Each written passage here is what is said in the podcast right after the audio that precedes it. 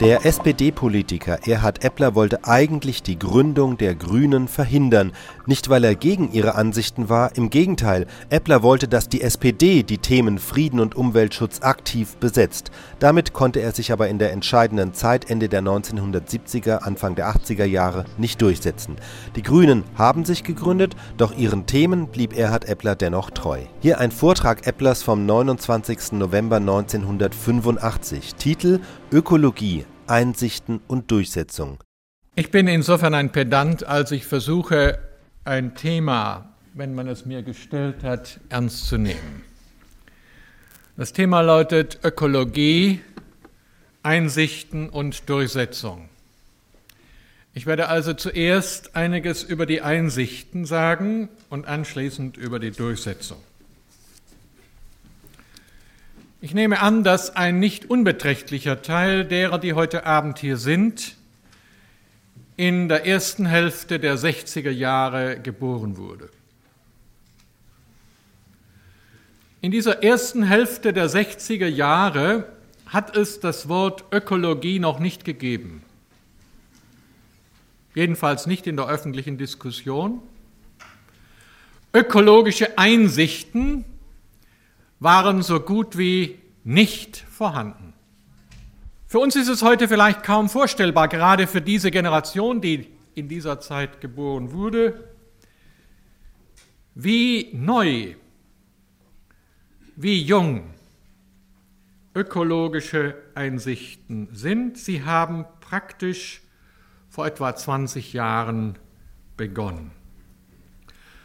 Als der damalige Kanzlerkandidat der Sozialdemokraten 1961 als Wahlforderung aufstellte, der Himmel über der Ruhr müsse wieder blau werden, da wusste er selbst nicht genau, was er eigentlich da verlangte. Und was dabei herauskam, waren ja eben die höheren Schornsteine an der Ruhr mit dem Ergebnis, dass die Umweltzerstörung etwas weiter östlich, teilweise auch südöstlich stattfand. Noch 1967 hat der damalige Verkehrsminister Georg Leber die These aufgestellt, er werde dafür sorgen, dass eines Tages kein Ort dieser Republik weiter als 20 Kilometer von einer Autobahn entfernt sein werde. Es gab praktisch niemanden damals, der sagte, wann wird denn da der Zeitpunkt kommen, wo an einer Baustelle das Schild steht, hier betoniert der Bundesminister für Verkehr der Bundesrepublik Deutschland den Rest derselben. Auch ich habe das damals begrüßt, was Leber vorschlug. Die ökologischen Einsichten sind in den letzten 20 Jahren in fünf Phasen entstanden und gewachsen. Ich möchte die erste Phase die nennen, in der die gefährlichen Teilschäden entdeckt wurden. Dies war die zweite Hälfte der 60er Jahre und vielleicht die ersten beiden Jahre der 70er Jahre, also 70, 71. Damals ist zum Beispiel deutlich geworden, dass das Blei im Benzin, und damals hatten wir noch sehr viel mehr Blei im Benzin als heute, bestimmte Schäden hervorruft. Ergebnis, der Deutsche Bundestag hat damals übrigens einstimmig ein Benzin-Blei-Gesetz verabschiedet und es dann übrigens nach einigem Hin und Her und einigen Schwierigkeiten auch gegen die Mineralölkonzerne durchgesetzt, die zuerst so taten, als ginge das gar nicht. In dieser Zeit sind sehr viele und sehr komplizierte und sehr leistungsfähige Kläranlagen gebaut worden, weil man die Wasserverschmutzung inzwischen ernst nahm. In dieser Zeit hat man solche Teilschäden registriert, wie zum Beispiel, dass ein guter Teil unseres Wildes von Mähmaschinen im Mai, Juni zerfetzt wird, vor allem des Jungwildes. Also hat man gesagt, da muss ein Zusatzgerät an die Maschinen angebracht werden. Diese Zeit war die Zeit des Contergan-Skandals. Man hat gespürt, es gibt also auch in der Pharmazie Dinge, die wir nicht in der Hand haben. Und es war die Zeit, in der man zunehmend krebserregende Stoffe festgestellt hat. Die zweite Phase begann mit dem Jahr 72 und dauerte vielleicht bis in die Mitte des letzten Jahrzehnts. Ich würde sie nennen das Bewusstsein von der Endlichkeit natürlicher Ressourcen. Zu Beginn des Jahres 1972 kam in Deutschland auf den Markt der erste Bericht des Clubs von Rom über die Grenzen des Wachstums. Damals, etwa anderthalb Jahre vor der ersten Erdölkrise oder Erdölpreiskrise, wurde klar, dass die fossilen Energiequellen nicht nur endlich seien, sondern auch in einer durchaus absehbaren Zeit zur Neige gingen, vorausgesetzt, dass die Zuwachsraten des Verbrauchs so blieben, wie man sie damals vorausgeschätzt hat. Es wurde deutlich, dass bestimmte Rohstoffe, vor allem Nicht-Eisenmetalle, relativ rasch zur Neige gehen würde. Es wurde deutlich, dass der benutzbare Boden, vor allem in Industrieländern, nicht in der bisherigen Weise weiter verbraucht werden konnte. In Klammern, in dem Bundesland, in dem wir hier sind, ist von 1950 bis heute mehr Boden überbaut und betoniert worden als in der gesamten Menschheitsgeschichte bis 1950. Die Grundthese des Clubs von Rom, wir verbrauchen Ressourcen, die sich in Jahrmillionen angesammelt haben, in wenigen Jahrzehnten, und wir müssen uns darauf vorbereiten, dass die zu Ende gehen. Diese Grundthese war ebenso banal, wie sie damals, jedenfalls für das öffentliche Bewusstsein, neu war. Denkkategorie Zukunft bedeutete bis 1972 Fortschreibung der Trends, die zur Gegenwart geführt hatten. Und plötzlich kam da nun ein wissenschaftlich ernstzunehmendes Team und sagte, es ist exakt umgekehrt. Die Fortführung und Fortschreibung dieser Trends führt in eine, entweder in eine Gesamtkatastrophe oder im besseren Fall in eine Serie von Einzelkatastrophen. Damals gab es eine heftige Spaltung in solche, die den Club von Rom für eine Bande von wissenschaftlich nicht ernstzunehmenden Narren oder andere, die diese Gruppe für Kulturpessimisten erklärt haben, wobei die damals im Gegensatz zu manchen, die das Wort heute benutzen, noch wussten, was das ist, ein Kulturpessimist. Jedenfalls in dem Augenblick, als der Ölpreis und mit ihm andere Energiepreise plötzlich explodiert sind, ist vieles, was der Club von Rom theoretisch gesagt hat, ins Bewusstsein einer breiteren Öffentlichkeit gerückt. Allerdings die politische Reaktion erstens auf die Erdölkrise und zweitens auf den Club von Rom. Und zwar die politische Reaktion aller im Bundestag vertretenen Parteien war die, wir müssen die Wachstumsgesellschaft der 60er Jahre wiederherstellen. Und ich glaube, die deutsche Politik ist bis zum heutigen Tage an dieser Arbeit das nicht wiederherstellbare wiederherzustellen, wobei die erste Phase, in der das gemacht wurde, für mich eher eine Tragödie war, die ich als solche empfunden habe, die Tragödie der Regierung Schmidt,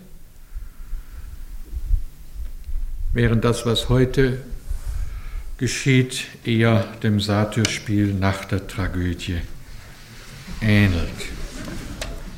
Wo, wie bei den alten Griechen immer, dasselbe Thema des, der Tragödie dann noch einmal zur Entspannung des Publikums von weniger anspruchsvollem Personal in weniger anspruchsvoller Weise repetiert wurde.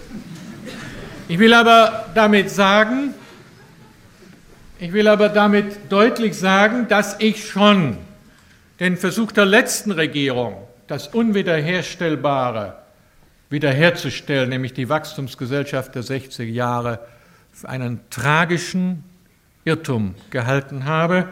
Und das hat mich ja auch in die entsprechenden Konflikte dann geführt. Dritte Phase, für mich etwa von 1973 bis 1978, würde ich nennen das Entstehen eines ökologischen Gesamtbewusstseins. Damals ist erkannt worden unser Mangel an Wissen über die Wirkungen dessen, was wir taten. Und der Mangel an Wissen ist heute noch so groß eigentlich im Vergleich zu dem, was wir tun, wie er damals war. Wir haben keinerlei Ahnung, welche Schäden wir im Augenblick verursachen. Es wurde klar, dass der Mensch selber ein Teil von Kreisläufen ist, also beim Versagen dieser Kreisläufe direkt bedroht sei. Und Ergebnis war ein wachsender Respekt vor dem, was wir Natur nennen. Das hat dann dazu geführt, dass es auch Anfragen an die Technik gab, welche Technik denn verantwortbar sei und welche nicht. Der ökologische Bewusstseinswandel ist umso rascher vor sich gegangen, je weiter man von den Zentren der Macht entfernt war, der politischen Macht, der ökonomischen Macht, der publizistischen Macht, der kirchlichen Macht, welche Machtfaktoren es auch immer gibt. Und ich habe das selber, nun da ich ja immer von einer zur anderen Ebene zu pendeln hatte, miterlebt. Dieser Bewusstseinswandel ist umso langsamer vor sich gegangen, je näher man an den Zentren der Macht dran war. Die erste Explosion ökologischen Bewusstseins war meines Wissens der Aufstand in Wiel. Und das waren weder Politiker noch Professoren, noch Bischöfe, noch Chefredakteure, sondern das waren Hausfrauen und Winzer und Angestellte und Studenten. Diese dritte Phase ist vielleicht die entscheidende, die wichtigste gewesen. Die vierte Phase würde ich nennen die Vernetzung zu einem allgemeinen Bewusstseinswandel. Sie hat etwa Ende der 70er Jahre begonnen und dauert bis heute an. Innerhalb der Arbeiterbewegung wurde zum ersten Mal deutlich, dass Ausbeutung der Natur etwas zu tun haben könnte mit Ausbeutung des Menschen. Da gibt es auch schon Stellen bei Engels oder bei Marx, aber das war alles längst vergessen. Und in dieser vierten Phase sind auch neue Maßstäbe aufgekommen. In dieser vierten Phase wurde deutlich, dass wir in einem allgemeinen Wertewandel, wie das heute heißt, in einem allgemeinen Wandel des Wertbewusstseins drinstehen und natürlich in dem Augenblick, wo das deutlich wurde, kamen auch die Widerstände mit all ihrer Härte. Denn es wurde klar, dass wenn dieser Bewusstseinswandel weiterging, bestimmte Machtstrukturen, gerade auch ökonomische Machtstrukturen bedroht wären und dass ökonomische Macht, wenn sie sich bedroht fühlt, zu reagieren versteht, ist wohl bekannt. Und ein Teil dessen, was wir jetzt als Wende erleben, ist der nicht übermäßig professionelle Versuch, diesen Bewusstseinswandel von den Machtstrukturen her wieder rückgängig zu machen. Ich sage kein übermäßig professioneller Versuch, weil ich eher den Eindruck habe, dass er scheitern wird.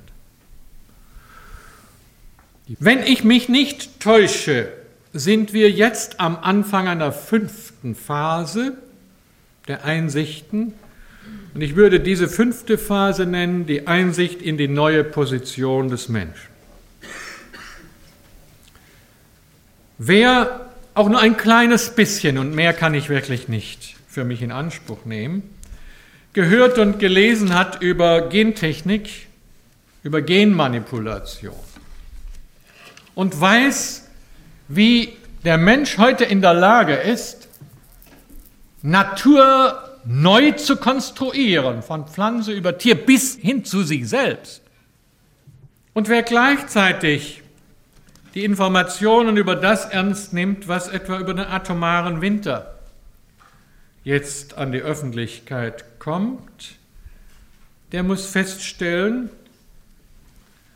dass wir an einem Punkt nicht nur der Menschheitsgeschichte, sondern der Erdgeschichte sind, für den es kein geschichtliches Beispiel gibt.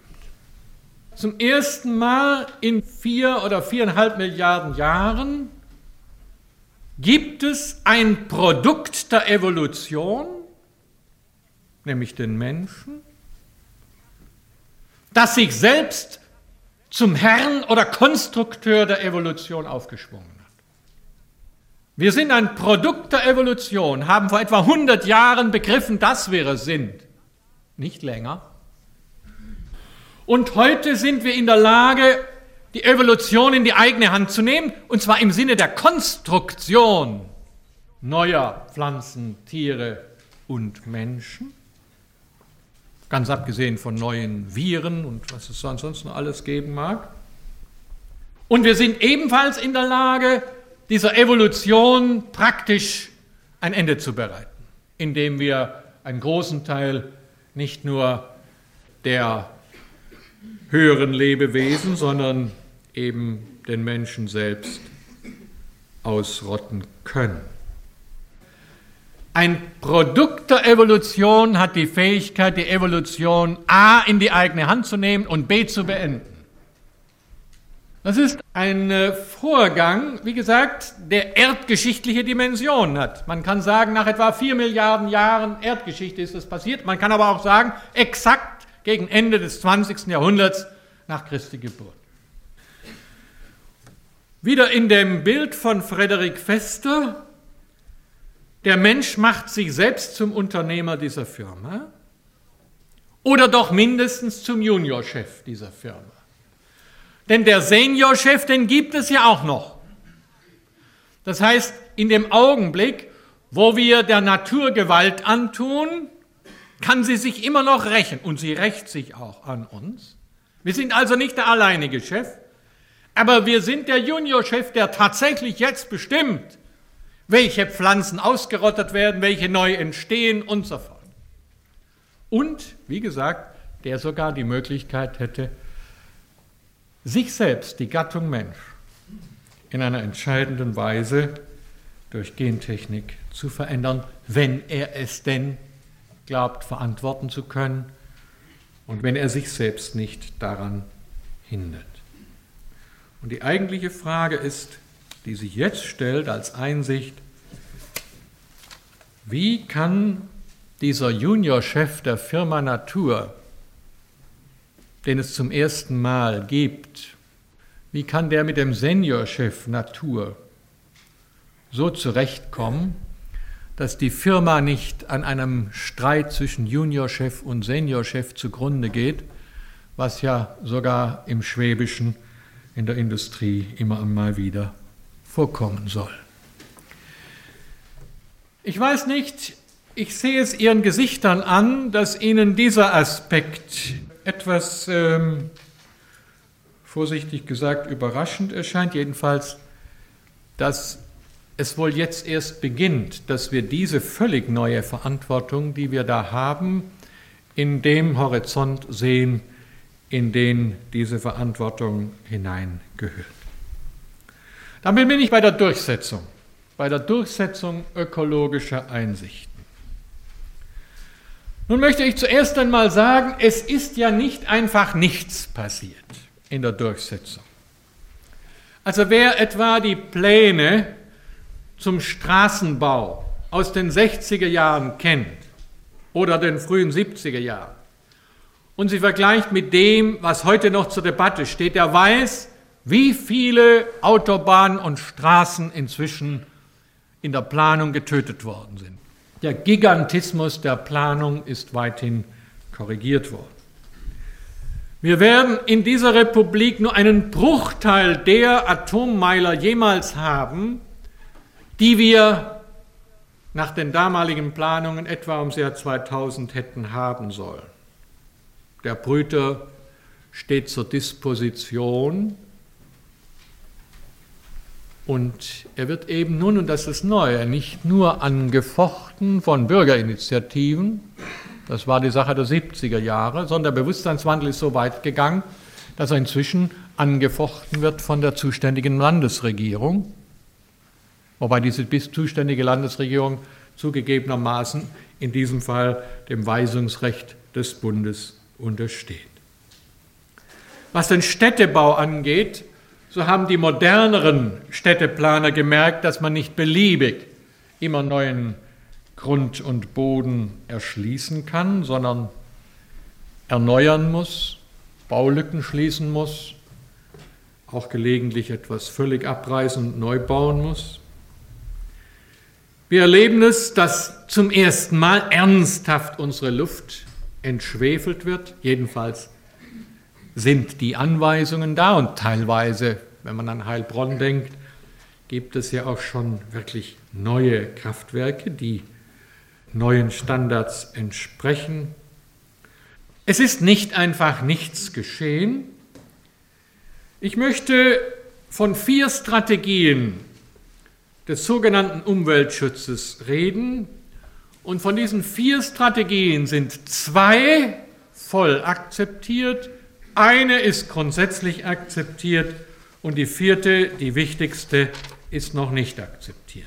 Welche vier Strategien sind das? Die erste würde ich die der Reparatur nennen, die zweite die der Entsorgung, die dritte die der technischen Innovation und die vierte zuerst einmal etwas vage, die der Strukturveränderung. Dass wir Umweltschäden reparieren sollten, wenn wir es denn können, wird ernsthaft nicht mehr bestritten. Nur stellen wir fest, dass das unendlich kompliziert und wenn es überhaupt durchführbar ist, dann mit unvorstellbar hohen Kosten. Wenn die Hamburger ihr Georgswerder sanieren wollen, so dass kein Dioxin mehr unten herausläuft, brauchen sie dafür etwa 12 Milliarden Mark. Und natürlich haben sie die nicht. Wenn man allen Ernstes unsere Wälder dadurch retten wollte, dass man die Schäden durch Kalkstreuen repariert, wäre das zwar sicherlich das Perpetuum mobile für die chemische Industrie, man muss immer nur neue Schäden äh, schaffen und dann hat man auch Arbeit, um sie wieder zu bekämpfen.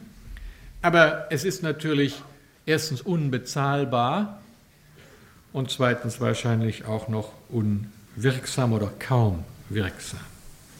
Wenn der Grundwasserspiegel irgendwo absinkt, durch Baumaßnahmen oder durch Wasserentnahme, dann ist es meistens schon zu spät zur Reparatur. Wie wir zum Beispiel die Schwermetalle im Boden reparieren wollen, ist völlig unerfindlich. Ich will damit nur sagen, das Prinzip der Reparatur steht nicht mehr in der Diskussion, es ist allgemein akzeptiert, aber es ist erstens meistens unwirksam und zweitens unvorstellbar teuer. Das zweite akzeptierte Prinzip ist das der Entsorgung. Ein typischer Fall für Entsorgung ist das Müllproblem. Als ich Stadtrat war in einer Stadt Baden-Württembergs vor 25 Jahren, da war Müllbeseitigung eben Mülldeponierung. Man musste einen Ort finden, wo man den Müll hinkarren konnte. Und wenn dann dieser Ort voll war, musste man einen neuen Ort finden. Und kein Mensch hat sich darüber erregt. Später wurde dann festgestellt, dass man immer mehr Platz brauchte und dass dann Widerstände kamen, wenn man Wälder abholzte, um einen neuen Müllplatz zu finden.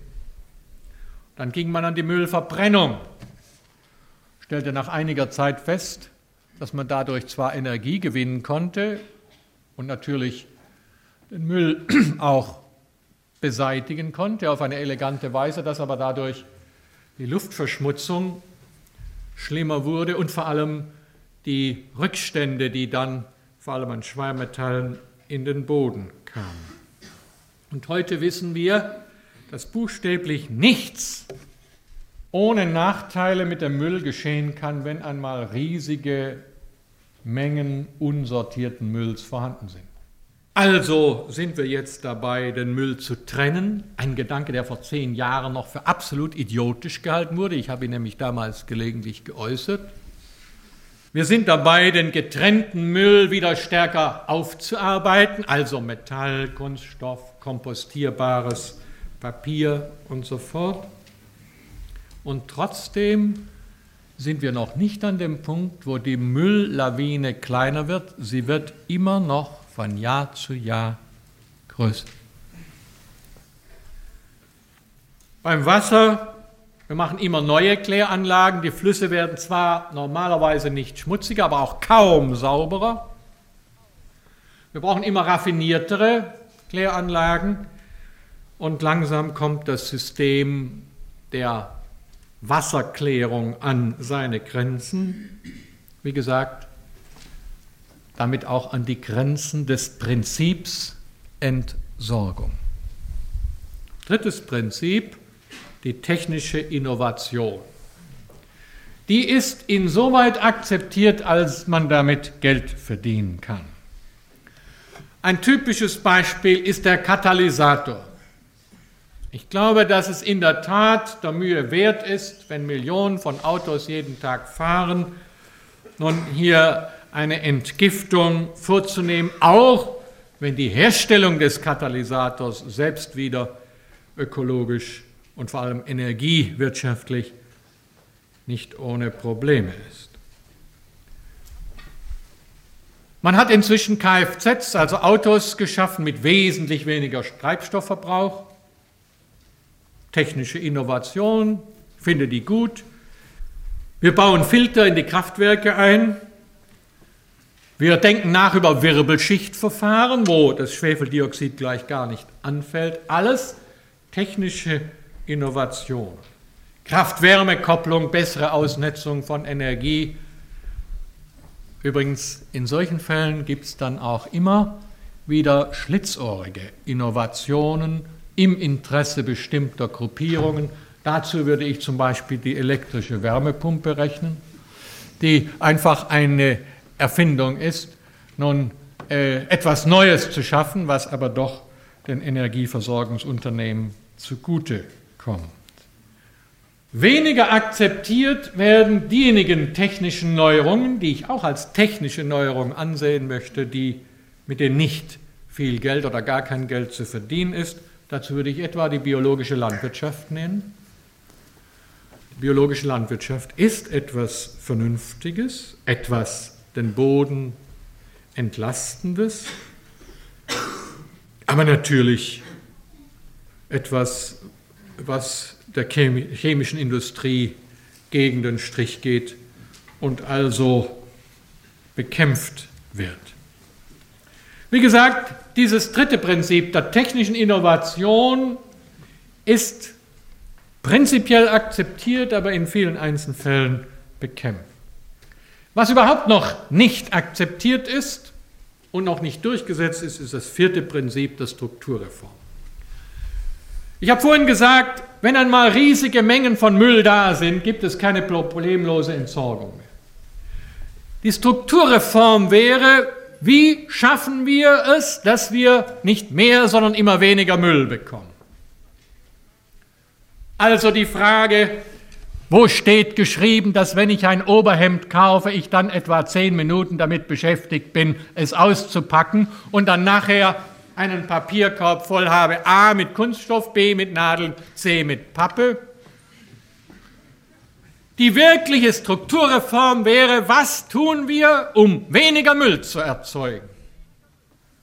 Und da wird es dann happig. Es gäbe an und für sich relativ einfache Methoden. Gar nicht revolutionärer Art, zum Beispiel eine Verpackungssteuer.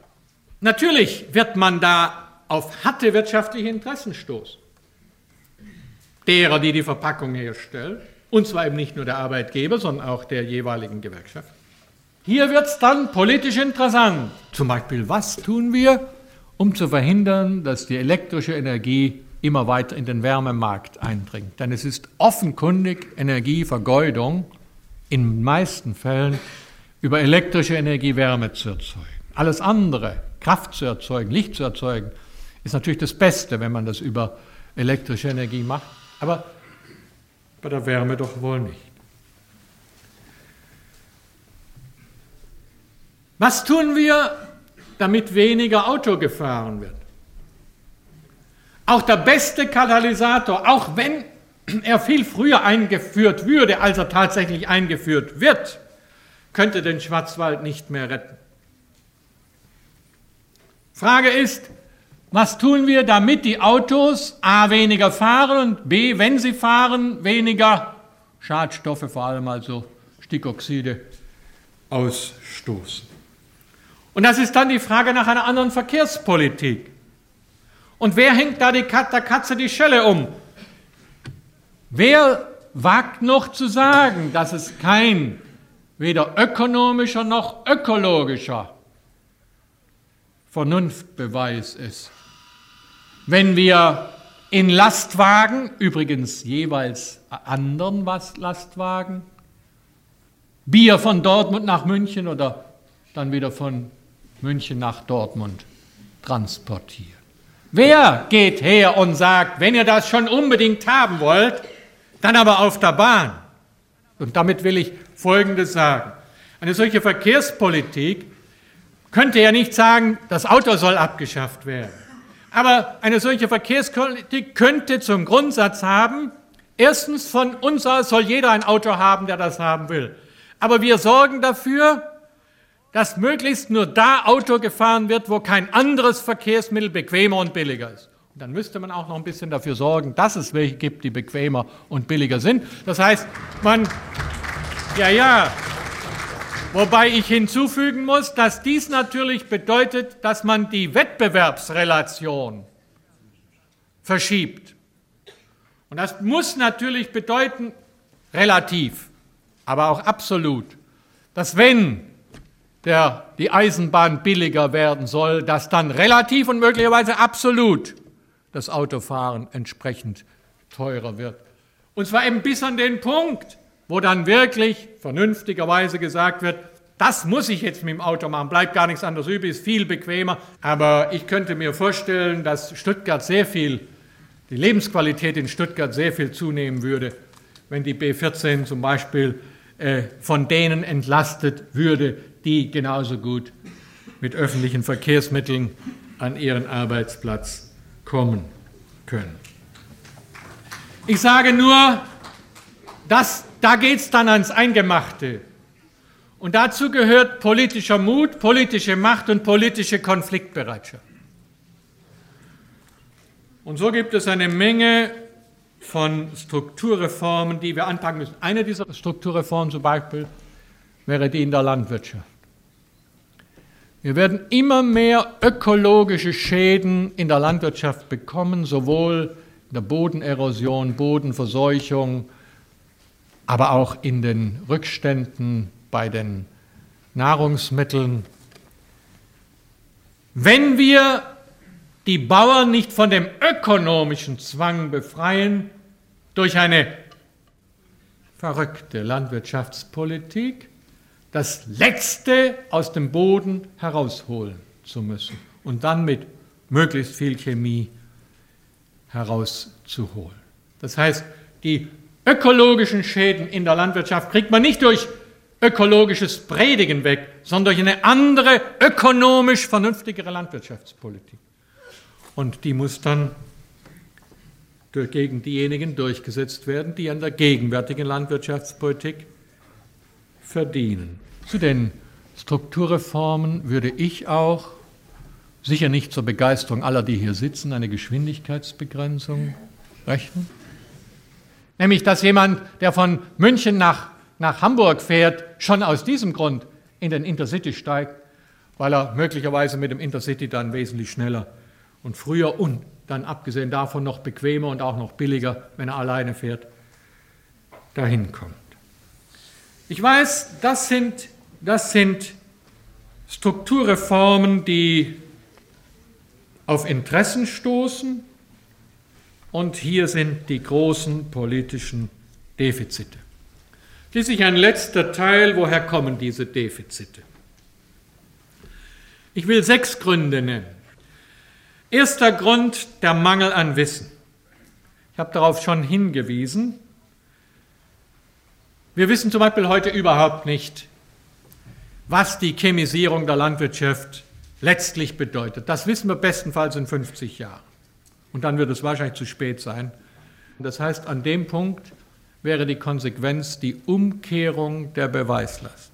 Nicht die Natur hat die Beweislast, dass sie geschädigt ist oder Jemand anders, vielleicht eine Bürgerinitiative, hat die Beweislast, dass etwas zur Schädigung führt, sondern die, die Eingriffe vornehmen, müssen die Beweislast haben, dass hier keine Kreisläufe verletzt und zerstört werden. Zweiter Grund für die Defizite ist die Undurchlässigkeit und die Starrheit von Verwaltungen. Ein Beispiel. Wenn Sie im Nordschwarzwald, wo das Waldsterben am schlimmsten ist, mit Förstern reden, dann zeigen die Ihnen Querschnitte durch alte Bäume, die jetzt gefällt worden sind, wo nachweisbar Ende der 50er Jahre die Jahresringe dieser Bäume beginnen immer enger zu werden. Das heißt, die ersten Anzeichen für das, was wir heute Waldsterben nennen, waren den Förstern spätestens Anfang der 60er Jahre, teilweise schon Ende der 50er Jahre bekannt. Die Frage, warum hat hier niemand Alarm geschlagen, hat mir noch nie jemand zufriedenstellend beantworten können. Wahrscheinlich war es so, dass schon die Forstverwaltungen die Sache bagatellisiert haben. Und wenn sie es nicht getan haben, ist es wahrscheinlich in den jeweiligen Landwirtschaftsministerien der Bund, des Bundes und der Länder in irgendeiner Schublade hängen geblieben. Das heißt, es passte nicht in den Bewusstseinsstand dieser Verwaltungen hinein, dass die Wälder sterben, also starben sie eben auch nie. Also gar das kein Thema sodass wir erst gut 20 Jahre, nachdem die ersten deutlichen Anzeichen des Waldsterbens da waren, eine öffentliche Diskussion darüber bekommen haben. Ähnliche Beispiele etwa wären zu nennen aus den Straßenbauverwaltungen. Behörden sind natürlich auch sehr darauf aus, dass es sie auch weiterhin gibt. Und nichts ist interessanter für eine Behörde als die eigene Zukunft. Und manchmal habe ich etwas die Befürchtung, dass manche Straßenplanung und auch manche Straßenbaumaßnahmen, die wir jetzt haben, etwas mit dem Überlebenswillen der Straßenbauverwaltungen zu tun haben. Äh, gut, ich verstehe das ja. Wenn er da mit 25 eintritt, dann muss er sich überlegen, was er im Jahr 2010 an Straßen baut. Das Schwergewicht von Verwaltungen ist eine ganz wichtige, schwierige Sache und dazu kommt dann noch die Expertengläubigkeit. Fast kein Unsinn in unseren Gemeinden, zum Beispiel kein Hochhaus in den Landgemeinden Württembergs, keine Prachtstraße mitten in einer Stadt, wo man nun überhaupt nicht mehr hin und her kann, ist ohne Experten zustande gekommen. Und die Kommunalpolitiker haben viel zu lange sich von den übrigens rasch veränderbaren Expertenmeinungen abhängig gemacht. Und dieselben Experten, die heute sagen, ich würde natürlich euch auch nicht mehr raten, ein Hochhaus in Hintertupfingen aufzubauen, haben eben damals das getan, was Experten gerne tun. Sie haben erklärt, dass alles, was sie für richtig halten, unbedingt nötig ist und alles, was sie für falsch halten, überhaupt nicht geht. Was wäre dazu zu sagen? Ich glaube, wir brauchen erstens Gegenexperten, damit die politisch Entscheidenden dann mehr als eine Expertenmeinung hören. Das ist im Gange, das ist seit gut zehn Jahren überall im Gange. Und wir brauchen ein sehr viel größeres Selbstbewusstsein des Bürgers und der Bürgerin gegenüber Experten. Dritter Grund für die Defizite ist das, was ich schon angedeutet habe, die Zeitverzögerung im Bewusstseinswandel, der umso rascher vor sich geht, je weiter man von den Machtzentren entfernt ist. Ich sage das vor allem deshalb.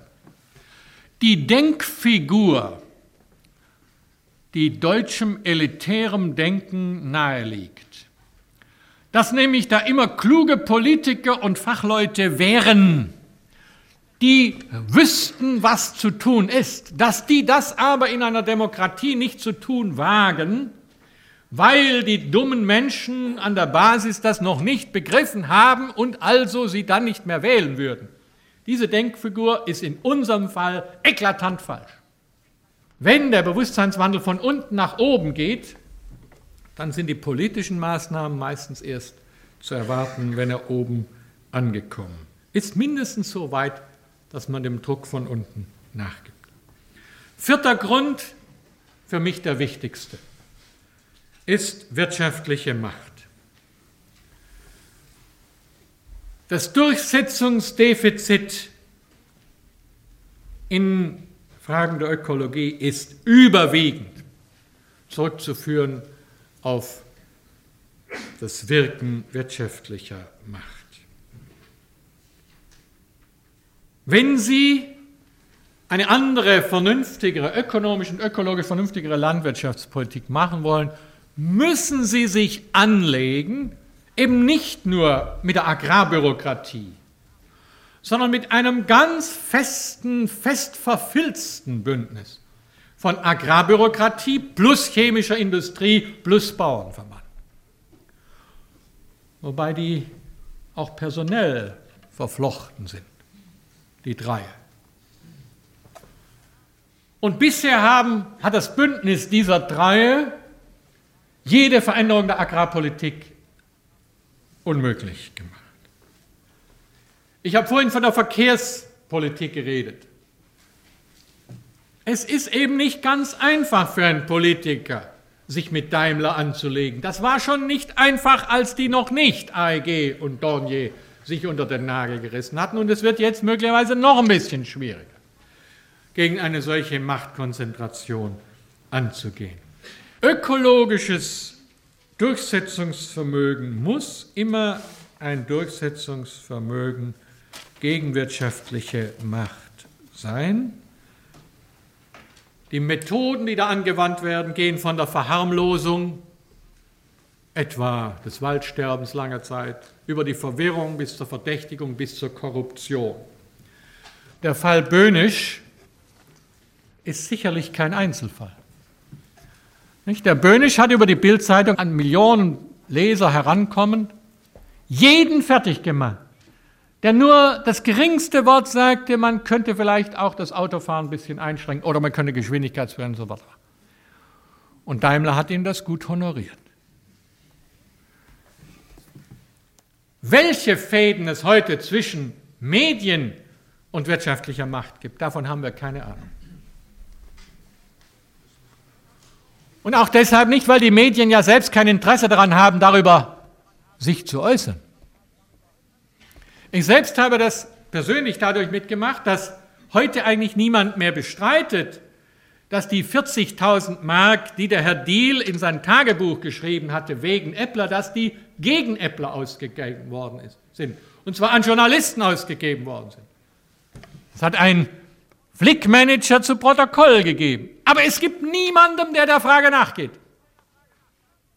Keine Zeitung geht der Frage nach, kein Ausschuss geht der Frage nach, niemand. Wo denn dieses Geld hingekommen ist. Ich will damit nur sagen, es ist schlimm genug, was da mit Politikern passiert ist. Aber lassen Sie sich bitte nicht von noch interessanteren Fragen dadurch ablenken. Und ich habe auch den Eindruck, dass die Leute wie Brauchitsch die Politiker so ernst gar nicht nehmen, wenn man dann mal hört, was sie so in ihre Protokolle reinschreiben, und zwar alle miteinander. Die haben ein sehr paternalistisch, wohlwollend herablassendes Verhältnis zur Politik, während sie zum Beispiel die Administration, wo dann wirklich ohne Aufhebens was geschehen kann, wahrscheinlich sehr viel genauer in ihrem Fadenkreuz haben. Ich sage nur, wer ökologisch etwas durchsetzen will, braucht Macht. Er braucht Gegenmacht gegen die wirtschaftliche Macht. Und er braucht eine Konfliktbereitschaft, diese Gegenmacht gegen diese wirtschaftliche Macht aufzubauen und dann die Konflikte auch auszutragen. Ich glaube, dass das heute politisch möglich wäre, dass man damit sogar Wahlen gewinnen könnte, wenn man den Mut hätte. Aber eben. Der fünfte Grund für das Defizit ist wieder ein sehr viel sachlicherer, nämlich die verschiedenen Ebenen politischen Handelns. Wir haben heute etwa fünf Ebenen des Handelns, die Gemeinde, der Kreis, das Land, der Bund und Europa. Und die Kompetenzen sind natürlich aufgeteilt. Und wenn man an eine Sache nicht heran will, gibt es immer die Ausrede, da ist natürlich zuerst einmal der zuständig. Also Landwirtschaftspolitik ist ja zuerst einmal die EG zuständig. Oder die Kommunalpolitiker sagen, wir würden ja gerne eine Müllsteuer oder eine Verpackungssteuer haben, das ist der Bund zuständig. Der Bund sagt, aber wenn es um den Müll geht, für den Müll sind auch die Gemeinden zuständig, allenfalls die Kreise. So werden die Bälle hin und her geschoben nicht ein Land sagt, wir möchten gerne Geschwindigkeitsbegrenzung machen. Der Bund sagt, das dürft ihr nicht, dazu habt ihr kein Recht. Dann kommt immer noch das Konkurrenzargument dazu. Wenn wir hier Auflagen machen, dann wird unsere Industrie nicht konkurrenzfähig sein mit der und der, was meistens falsch ist. Denn der, der die Auflagen zuerst macht, macht meistens später dann das Exportgeschäft. Siehe japanische Autos, ähnliches. Aber diese für mich unvermeidliche und für jedes föderative System unvermeidliche Aufteilung der Kompetenzen äh, führt auch zu einem ganz beträchtlichen Defizit. Und das sechste, letzte Grund, würde ich sagen, der Verwechslung von Politik und Schaugeschäft. Nun, bin ich selbst schon seit über 30 Jahren im politischen Geschäft und ein Vierteljahrhundert praktisch hauptamtlich. Und ich weiß, dass es überhaupt noch nie Politik gegeben hat, die ganz ohne Schaugeschäft ausgekommen wäre. Die alten Kaiser sind nicht ohne Schaugeschäft ausgekommen. Und äh, ja, ich kenne kein, keine Politik, die sich nicht in Symbolen, in Schau immer wieder auch darstellen muss. Aber es hat für mich noch nie eine Epoche gegeben, wo das Schaugeschäft so ins Zentrum des Politischen geraten ist wie heute. Und wo Politik zunehmend mit Schaugeschäft verwechselt wird. Und das gilt natürlich auch für die ökologischen Themen. Also zum Beispiel das Ökologie-Thema muss besetzt werden. Das machen Leute, die meistens von Ökologie A nichts verstehen und B auch gar nichts von der Kompetenz her damit zu tun haben sondern das machen Leute, die was von Public Relations verstehen. Und dagegen hilft wohl nur eine zähe Information über die Realität und eben auch die Gegenmacht starker Bewegungen. Letzte Bemerkung. All diese sechs Gründe für die Defizite sprechen nicht gegen die Demokratie unseres Stils. Alle nichtdemokratischen Regime sind in ökologischen Fragen noch weit hinter uns. Das gilt etwa für Brasilien, wo die Generäle eine fürchterliche Zerstörung der Umwelt in Gang gesetzt haben und auch die Diskussion darüber zu unterdrücken vermochten. Das gilt übrigens auch für die Ostblockländer, wo erst jetzt über den Westen eine ökologische Diskussion in Gang kommt, wobei die von der Wirtschaftsordnung her es viel leichter hätten, ökologische Einsichten durchzusetzen. Aber wenn das Bewusstsein bei den Managern nicht da ist, dann hilft auch nicht das System, das die Möglichkeit gebe. Die Umweltschäden da drüben sind nicht geringer, sondern in vielen Dingen noch ärgerlicher als bei uns. Das heißt, wenn man etwas durchsetzen will, ist das Mindeste, was man haben muss, eine öffentliche Diskussion darüber. Eine öffentliche Diskussion, die, das, die den Bewusstseinswandel in Gang setzt, durchsetzt, umsetzt. Der Gedanke einer Ökodiktatur, wo der Oberökologe den Leuten dann sagt, was sie zu tun haben, weil die zu dumm sind, es zu begreifen, halte ich für eine reaktionäre Idee und zwar eben auch für eine ineffiziente Idee. Jede Diktatur ist genauso interessenabhängig oder mehr interessenabhängig als eine Demokratie, mit dem einen Unterschied, dass die Interessen gar nicht diskutiert werden können, sondern ganz direkt sich durchsetzen und die Öffentlichkeit meiden können. Das heißt, wer mehr durchsetzen will, muss nicht weniger Demokratie, sondern mehr Demokratie wagen. Deshalb bin ich in meiner Partei auch einer von denen, die für Plebiszite, Volksbegehren, Volksentscheid auch auf Bundesebene sind. Ich glaube, dass letztlich jedes Argument heute gegen das Plebiszit auch ein Argument gegen die Demokratie ist. Die Hauptgefahr, der wir entgegenzutreten haben, ist für mich die Verbindung von wirtschaftlicher Macht und Medienmacht, weil die das von der Wirtschaftsmacht gewünschte Bewusstsein zu reproduzieren, nicht nur versucht, sondern gelegentlich auch imstande ist.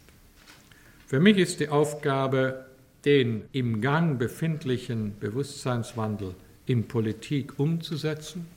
Meine ganze Arbeit der letzten mindestens zehn Jahre. Und zwar nicht in dem Sinn, dass man einen Bewusstseinswandel als Politiker oder als Autor oder sonst etwas bewirken kann, wohl aber, dass man ihn zu sich selbst bringen kann, über sich selbst aufklären kann, ihn damit artikulationsfähig und politikfähig machen kann.